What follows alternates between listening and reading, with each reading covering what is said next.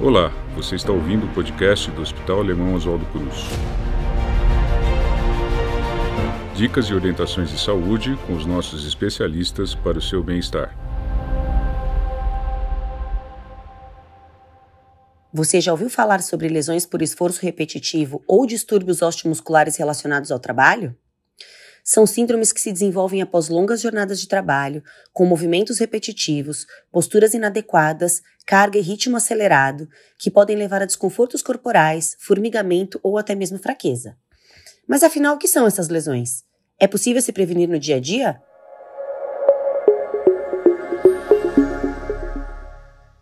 Eu sou a doutora Andréa Canizares Hernandes Angelini, ortopedista especialista em mãos do Hospital Alemão Oswaldo Cruz, e no episódio de hoje vou falar um pouco mais sobre as lesões por esforço repetitivo e os distúrbios osteomusculares relacionados ao trabalho.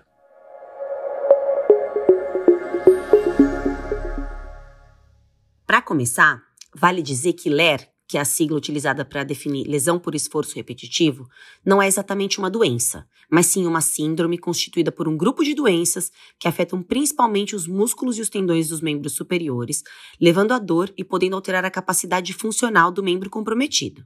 Atualmente, utilizamos principalmente a sigla DORT, que significa distúrbio osteomuscular relacionado ao trabalho, e que foi introduzida para substituir a sigla LER, particularmente por duas razões. Primeiro, porque a maioria dos trabalhadores com sintomas relacionados aos esforços no trabalho não tem evidência de uma lesão de fato em qualquer estrutura musculoesquelética. E segundo, porque as dores relacionadas ao trabalho não, não ocorrem apenas por esforço repetitivo. Outros tipos de sobrecarga no trabalho podem ser nocivas para o trabalhador, como, por exemplo, o uso de contração muscular por um período prolongado, ou excesso de força para realizar uma determinada tarefa, ou ainda o uso de instrumentos que causem vibração excessiva nos membros, ou também trabalhos executados com posturas inadequadas. É muito importante também deixar claro que as siglas LER-DORT vêm caindo em desuso pelas entidades médicas em torno do mundo atualmente, porque como se trata na verdade de um grupo de diferentes doenças, com o avanço das técnicas de diagnóstico e tratamento, temos a possibilidade de entender melhor com qual doença estamos de fato lidando. E assim, as doenças que eram antes agrupadas nesse grupo, né, nesse, nessa única sigla LER-DORT, podem ser melhor identificadas, analisadas e tratadas de forma individual.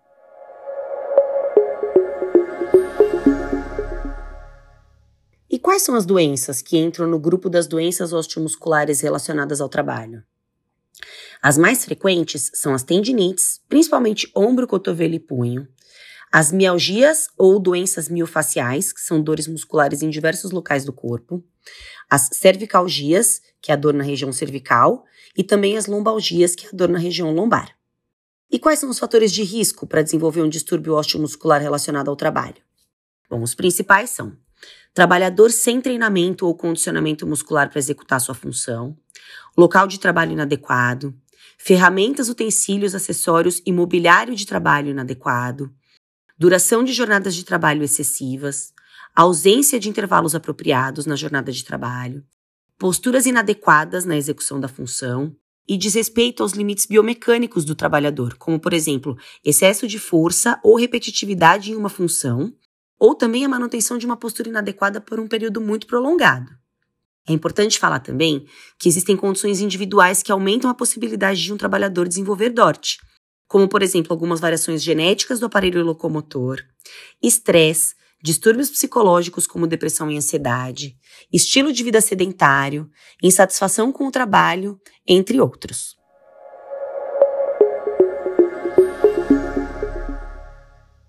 Ah, então quer dizer que o estresse psicológico influencia nos sintomas? Sim.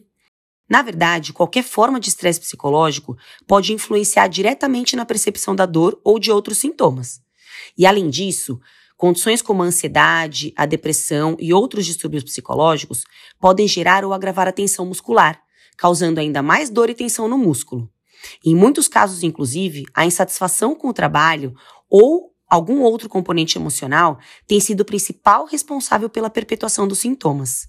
E aí, a boa relação médico-paciente, a satisfação com a vida e a motivação pelo trabalho são ingredientes essenciais para o sucesso do tratamento.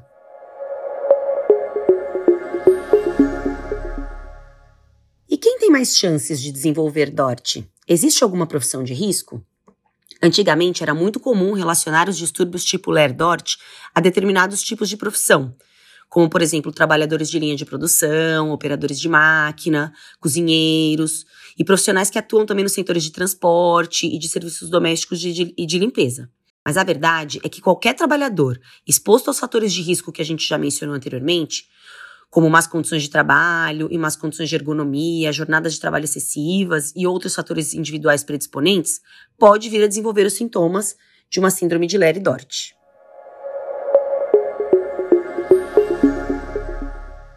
Sabendo dos fatores de risco, fica mais fácil de determinarmos as formas que vamos nos prevenir desses problemas. E aí as principais são aprendizagem das técnicas e das posturas adequadas para a execução da sua função de trabalho, condicionamento muscular adequado para o trabalho a ser exercido, duração de jornada de trabalho deve ser respeitada, assim como a presença de intervalos periódicos também. Todos os instrumentos, ferramentas, mobiliários e acessórios usados pelo trabalhador devem ser convenientes, assim também como as posições, distâncias e angulações envolvidas no posicionamento do trabalhador, que é o que a gente chama de condições de ergonomia.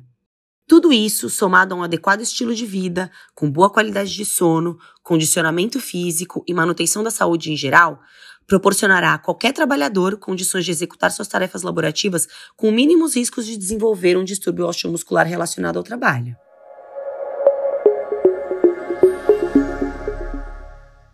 E os sintomas, quais são?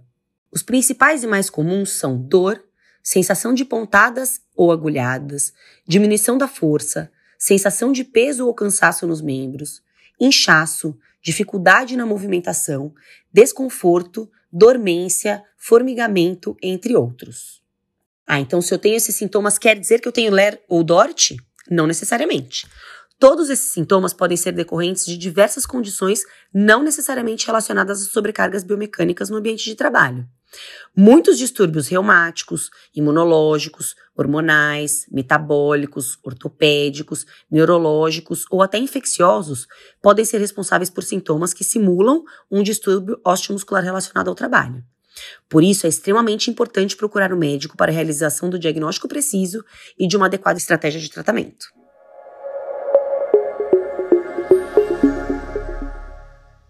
E em caso de sintomas, que especialidade médica que eu devo procurar?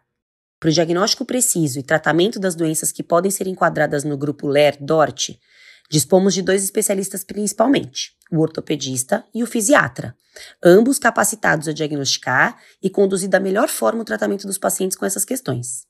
E essas duas especialidades podem ser encontradas no Centro Médico de Especialidades do Hospital Alemão Oswaldo Cruz, na Unidade Paulista, e também no Hospital Vergueiro do Hospital Alemão Oswaldo Cruz.